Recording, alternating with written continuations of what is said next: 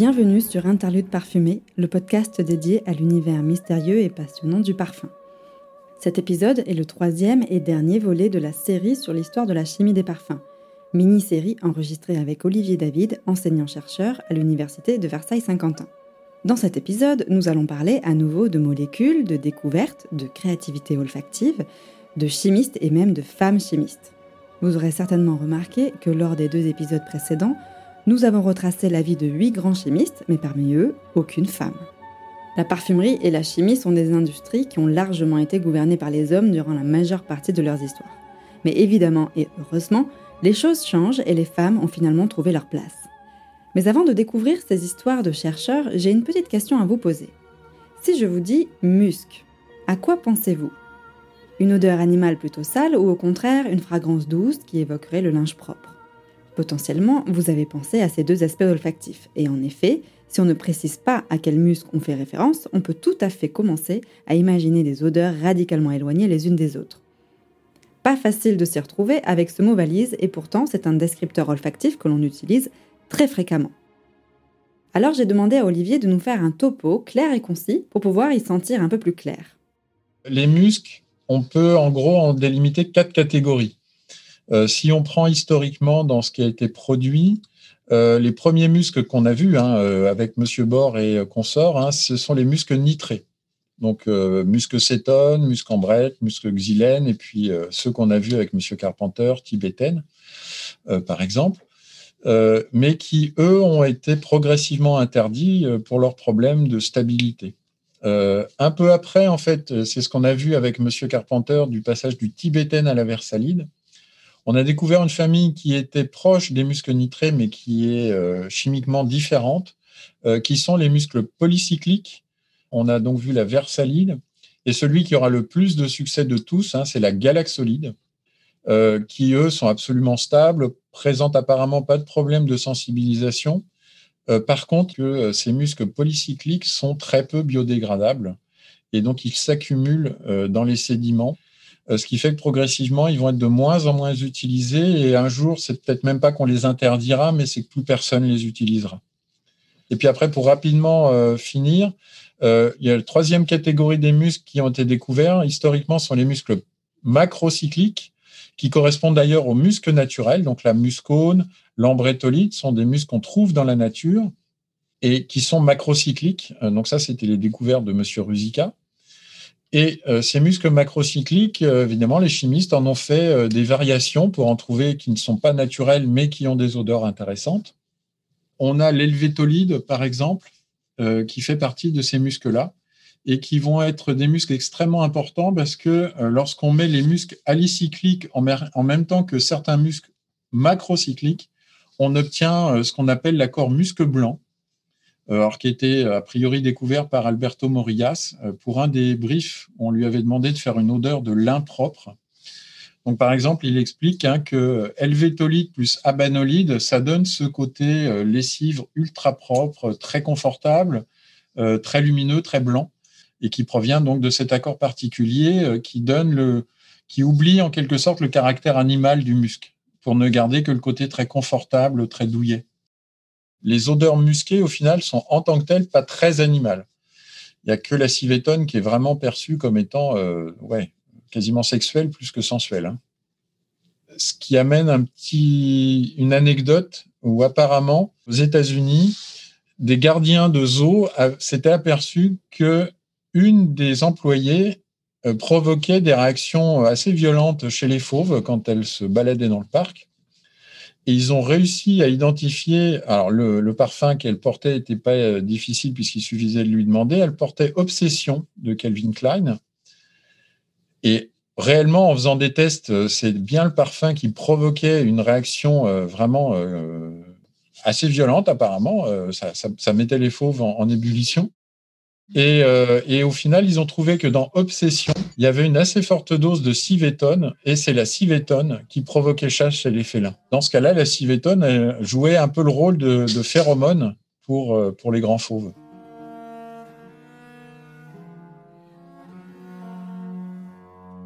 Maintenant que les muscles n'ont plus d'aucun secret pour vous, revenons à nos hommes et nos femmes chimistes. Olivier nous raconte aujourd'hui le périple olfactif de trois chercheurs qui ont découvert par exemple une molécule odorante du galbanum, racine à l'odeur verte si particulière, ou encore l'édione, molécule rapidement devenue incontournable dans la création d'accords fleuris et en particulier des accords jasmin. Je vous laisse avec Olivier David qui raconte les travaux d'Yvonne Bessière, Édouard de Moll et Karen Rossiter.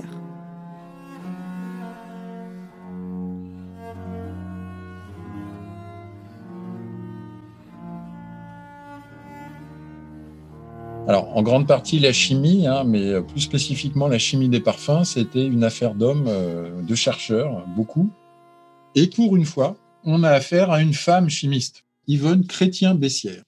Elle étudie pour sa thèse, en 1957, une molécule particulière qu'on trouve dans beaucoup euh, d'huiles essentielles qui s'appelle l'allocimène. Euh, alors, ça fait partie de la grande famille qui est très importante pour les molécules odorantes, qui sont les terpènes. Euh, alors, quasiment toutes les plantes, les molécules volatiles sont des terpènes. Donc, il y en a des milliers et des milliers différents, euh, chacune avec ses caractéristiques euh, olfactives, d'évaporation. Et donc, en quelque sorte, Yvonne Bessière démarre sa carrière en étudiant un terpène particulier qui est présent dans beaucoup d'huiles essentielles. Alors évidemment, une fois qu'on a fait une thèse, ben, on, entre dans la recherche et elle est embauchée euh, par le laboratoire de chimie de l'école normale supérieure, euh, donc l'ENS, qui est extrêmement réputé, hein, puisque c'est le cœur de Paris, euh, et que l'école normale, ça fait partie des, très grandes écoles de la République. Elle a son équipe à elle, qui va effectuer des recherches avec des industriels, chose qui, dans les années 60 et 70 en France, n'était pas si commun mais c'est qu'en fait, le, sujet de sa thèse était très intéressant pour toutes les industries euh, de la parfumerie. Euh, et on sait par exemple que dès 1960, donc trois ans après sa thèse, elle collabore avec des chercheurs des laboratoires Antoine Chiris. alors Chiris, c'est une société qui n'existe plus en tant que telle, mais qui est un des piliers de la parfumerie grassoise. Et dans les années 60, avec trois chimistes donc de chez Chiris. Ils vont étudier ensemble donc des huiles essentielles qui n'avaient pas été très étudiées avant. Et c'est dans ce cadre-là qu'ils vont étudier une molécule euh, ou un produit particulier qui est le galbanum, euh, qui est donc cette plante euh, qui ressemble un peu à l'angélique. Ça fait partie des ombellifères, donc des grandes tiges avec des sortes d'ombrelles euh, de fleurs comme ça qui, sont pointées vers le ciel. Et la sève du galbanum euh, donne une résine euh, qui a une odeur verte extrêmement puissante. cette odeur verte, en fait, elle est assez singulière. Il n'y a pas beaucoup d'autres plantes qui la produisent. Et c'est, je pense, pour ça que Madame Bessière et ses collègues de chez Chiris vont l'étudier et euh, en 1967, ils vont publier un article euh, donnant le nom de la molécule, la formule et le nom de la molécule qui est présente dans le galbanum et qui lui donne cette odeur verte si particulière. Alors, ce que j'aime beaucoup, moi, c'est que euh, cet exemple unique de femme en recherche et en recherche sur les produits odorants fait écho à la grande figure des parfumeuses qui est Germaine Cellier, alors, ce qui peut être officiellement la première grande parfumeuse en parfumerie fine euh, de l'histoire, et qui a créé un parfum dans lequel elle a utilisé une surdose massive de galbanum euh, qui s'appelle Vent Vert pour Balmain. Alors, dans les analyses, je crois qu'on trouve 8% d'essence de galbanum, alors que d'habitude, on en utilise au grand maximum 1%, et encore, euh, l'odeur verte est tellement puissante que c'est indomptable si on en met trop. Et Germaine Cellier, qui semble-t-il avait une personnalité extrêmement, euh, extrêmement forte, euh, extrêmement marquante, euh, avait vraiment le chic pour prendre une matière ultra puissante et d'en faire quelque chose d'une très grande beauté. et c'est ce qu'on va voir avec le galbanum pour vent vert. Elle fera la même chose avec l'IBQ, une quinoline qui sent le cuir, mais c'est vraiment très rauque, très âpre, avec Bandit pour Robert Piguet. Euh, apparemment, elle savait apprivoiser les matières très marquantes. Et je trouve intéressant le fait que cette histoire de vent vert soit en quelque sorte liée à deux femmes euh, qui avaient de la personnalité et qui avaient réussi à faire leur place dans des mondes d'hommes, euh, qui sont donc Yvonne Bessière et Germaine Cellier.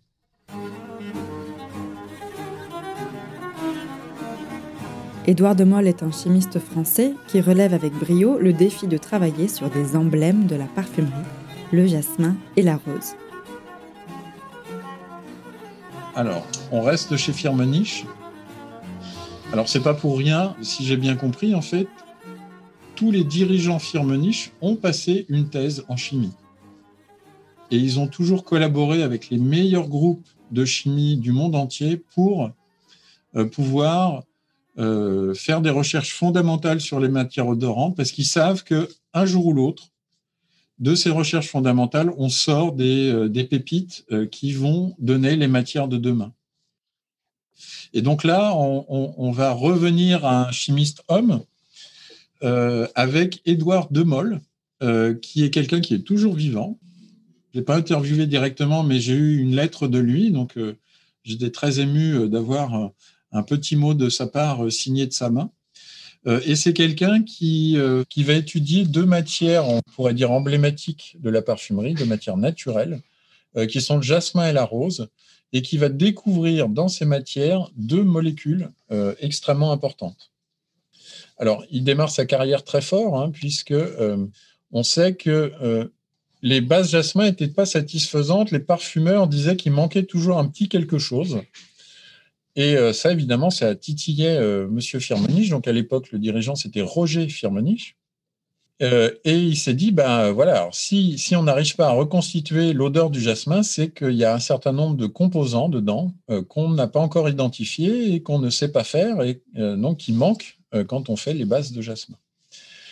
Et donc, il embauche un étudiant de thèse qui s'appelle Édouard de Moll. Et il se dit, bah, je vais l'envoyer dans le meilleur institut d'analyse qui existe euh, en Europe.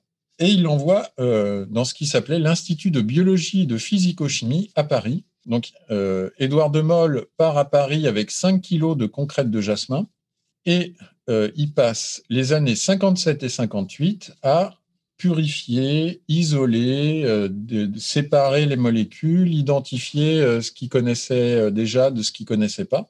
Et on sait qu'en octobre 57, il découvre un composé qui n'avait jamais été décrit avant et qu'il appelle le jasmonate de méthyle. Alors, il a bien travaillé parce que du jasmonate de méthyle, il y en a 0,8% dans la concrète de jasmin. Donc, ça veut dire que c'est vraiment un composé qui est à l'état de trace. Hein. Par contre, euh, ce que Édouard de Moll réalise, hein, c'est que ce composé pur, le jasmonate de méthyle, a une odeur florale extrêmement puissante, extrêmement euh, diffusive et qui dure beaucoup dans le temps. Donc, le jasmonate de méthyle, ça vraiment ce côté, c'est ce côté vraiment radieux du, jasmin. Hein, c'est pas les facettes indolées. C'est vraiment ce côté floral extrêmement diffusif, très très lumineux, euh, qu'on trouve dans le, dans le jasmin. Alors, il est effectivement très content. Euh, comme tout chimiste qui isole une nouvelle molécule, ben, il essaye de la reproduire en laboratoire. Euh, et malheureusement, le jasmonate de méthyle, c'est pas si simple à refaire en laboratoire.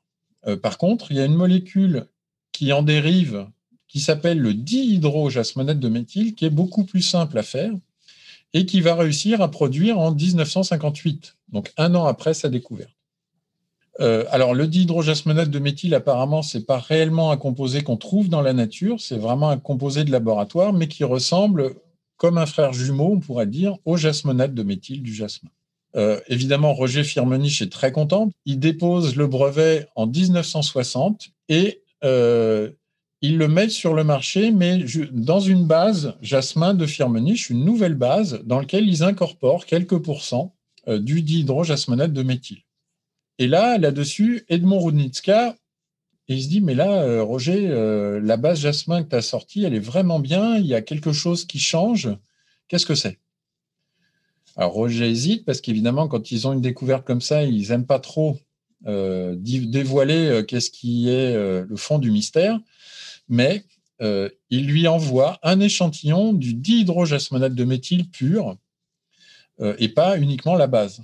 Et donc là, Edmond dit, ah là, ça c'est formidable, cette molécule, euh, c'est absolument génial.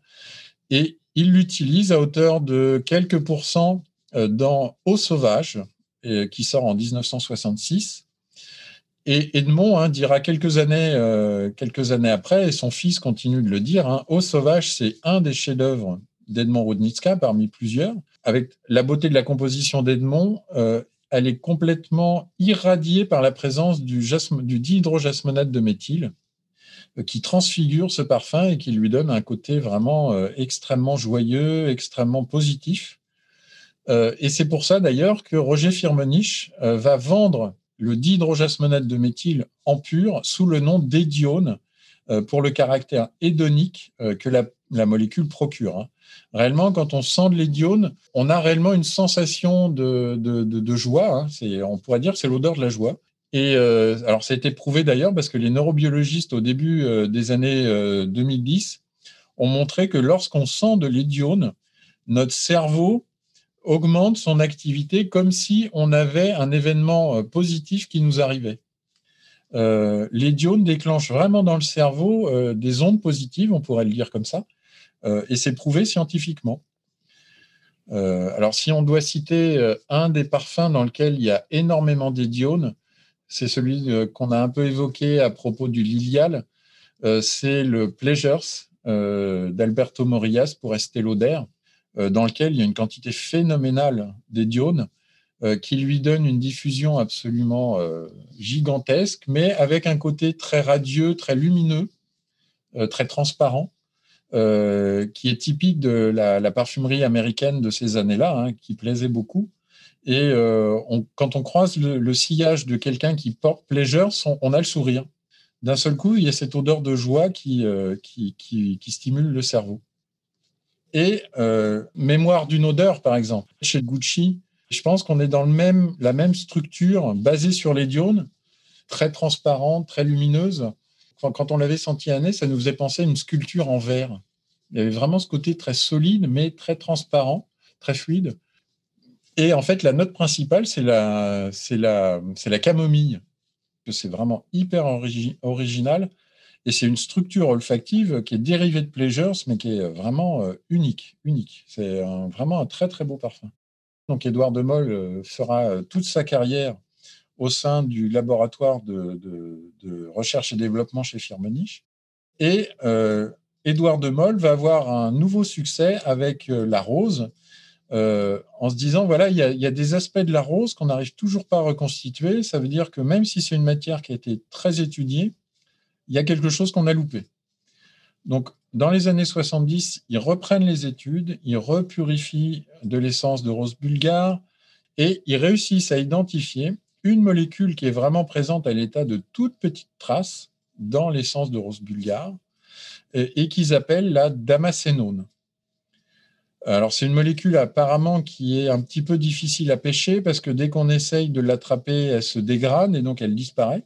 Alors, ce qui est intéressant, en fait, c'est que cette molécule, elle a beau être présente en toute petite quantité, un peu comme le, jasmonate de méthyle dans jasmin, elle a une puissance olfactive telle qu'elle transfigure euh, l'essence, même s'il n'y en a pas beaucoup. Et la damascénone euh, va être la première euh, parce qu'ils vont en découvrir d'autres qui vont appeler les damascones. Et ces damascones apportent les facettes fruitées à la rose qu'on n'a pas du tout hein, dans les composés majoritaires euh, donc le citronellol, le géraniol, le, rosoxyde et ainsi de suite. Hein. Euh, donc c'est une molécule qui est extrêmement importante euh, parce qu'on a ce qu'ils appellent les facettes confiturées de la rose, puisqu'on a vraiment l'impression d'avoir de la confiture de fruits. il y en a certaines dans les damascones qui ont même des odeurs de pommes un peu vieilles, ce qu'ils appellent les pommes passées, mais qui sont des odeurs fruitées extrêmement importantes pour facetter la rose. Euh, et par exemple, euh, Jean-Paul Guerlain, euh, lorsqu'il formule Naema, va utiliser alors des quantités énormes d'essence de, rose, d'absolu de rose. Et comme c'était pas assez, puisqu'il voulait faire le boléro de Ravel de la rose, c'est-à-dire la thématique de la rose qui revient sans arrêt, sans arrêt, sans arrêt, il remet en plus des damascones synthétiques pour renforcer le caractère très fruité des roses.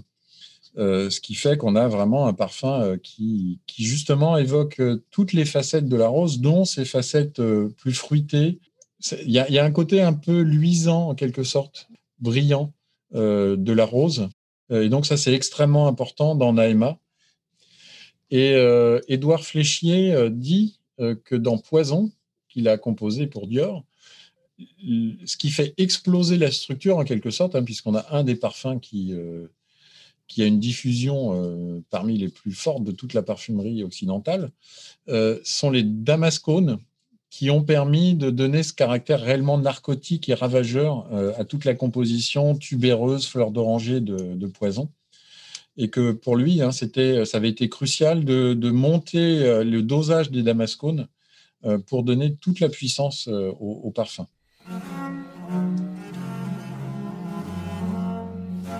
Karen Rossiter est une chimiste britannique dont les découvertes ont été nommées de façon plutôt originale.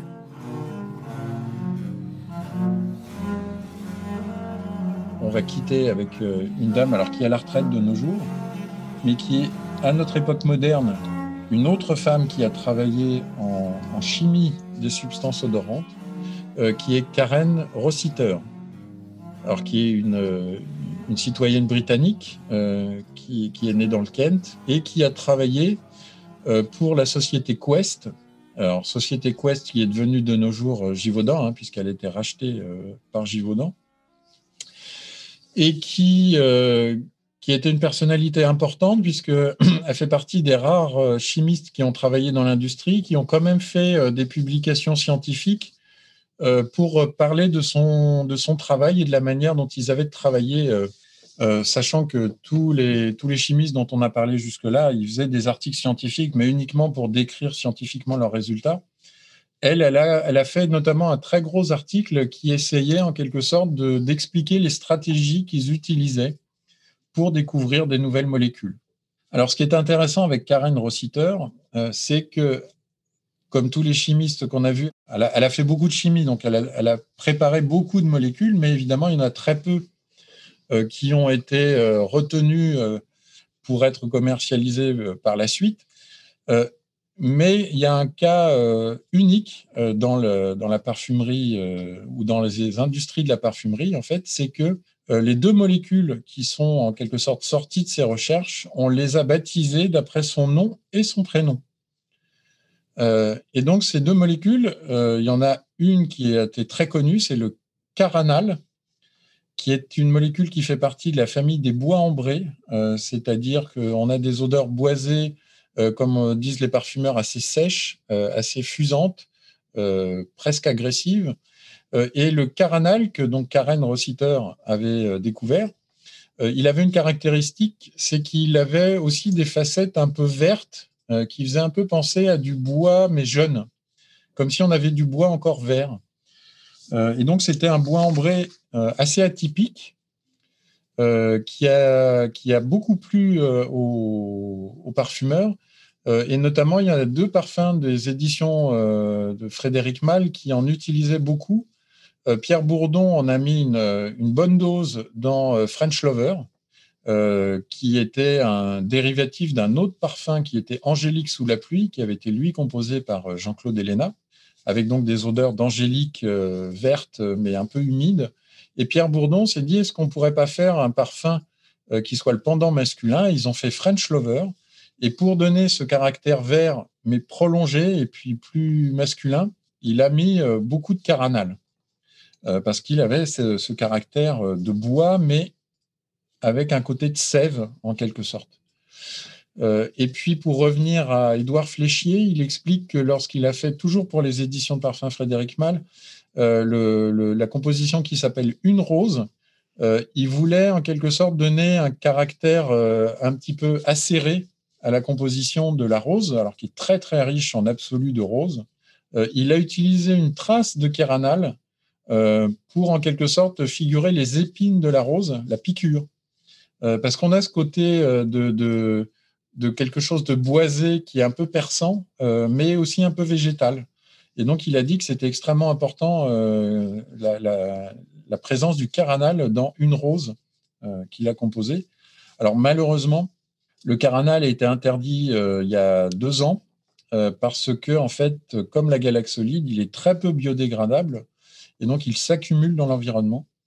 Et ça, de nos jours, c'est plus euh, acceptable, euh, ce qui fait qu'il n'y a plus de production de carnal et donc les, parfums euh, actuellement produits ne peuvent plus l'utiliser.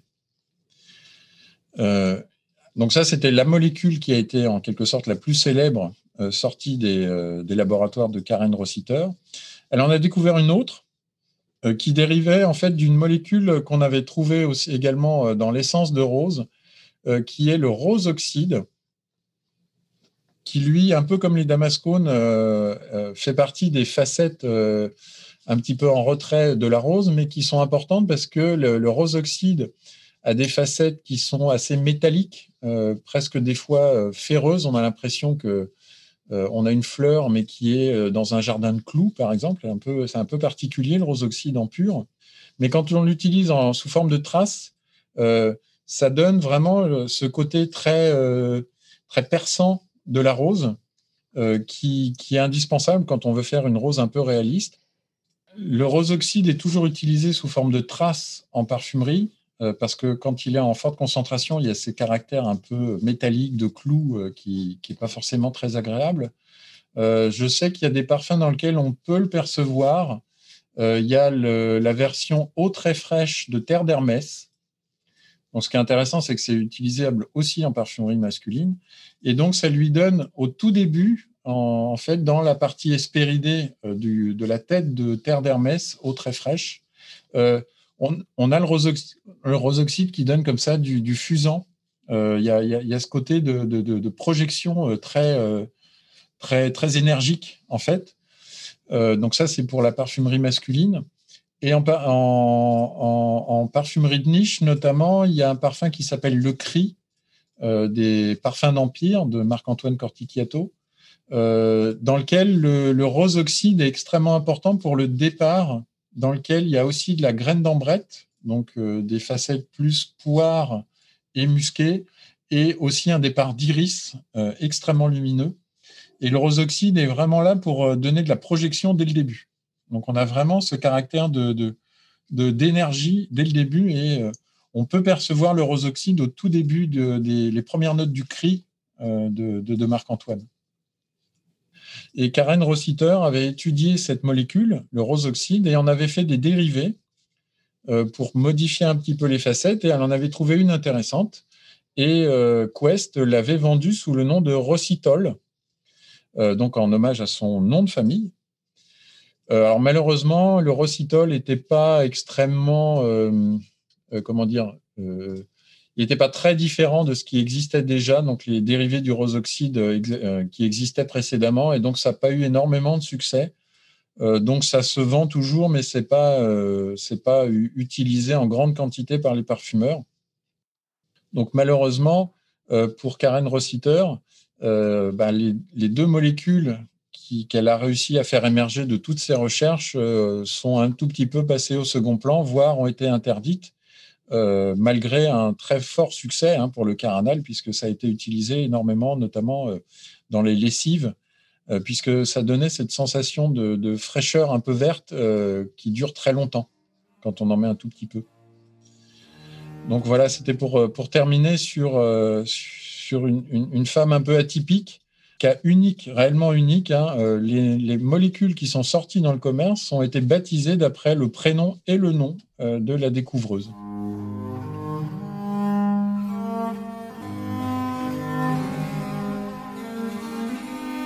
La mini-série sur l'histoire de la chimie des parfums s'achève ici.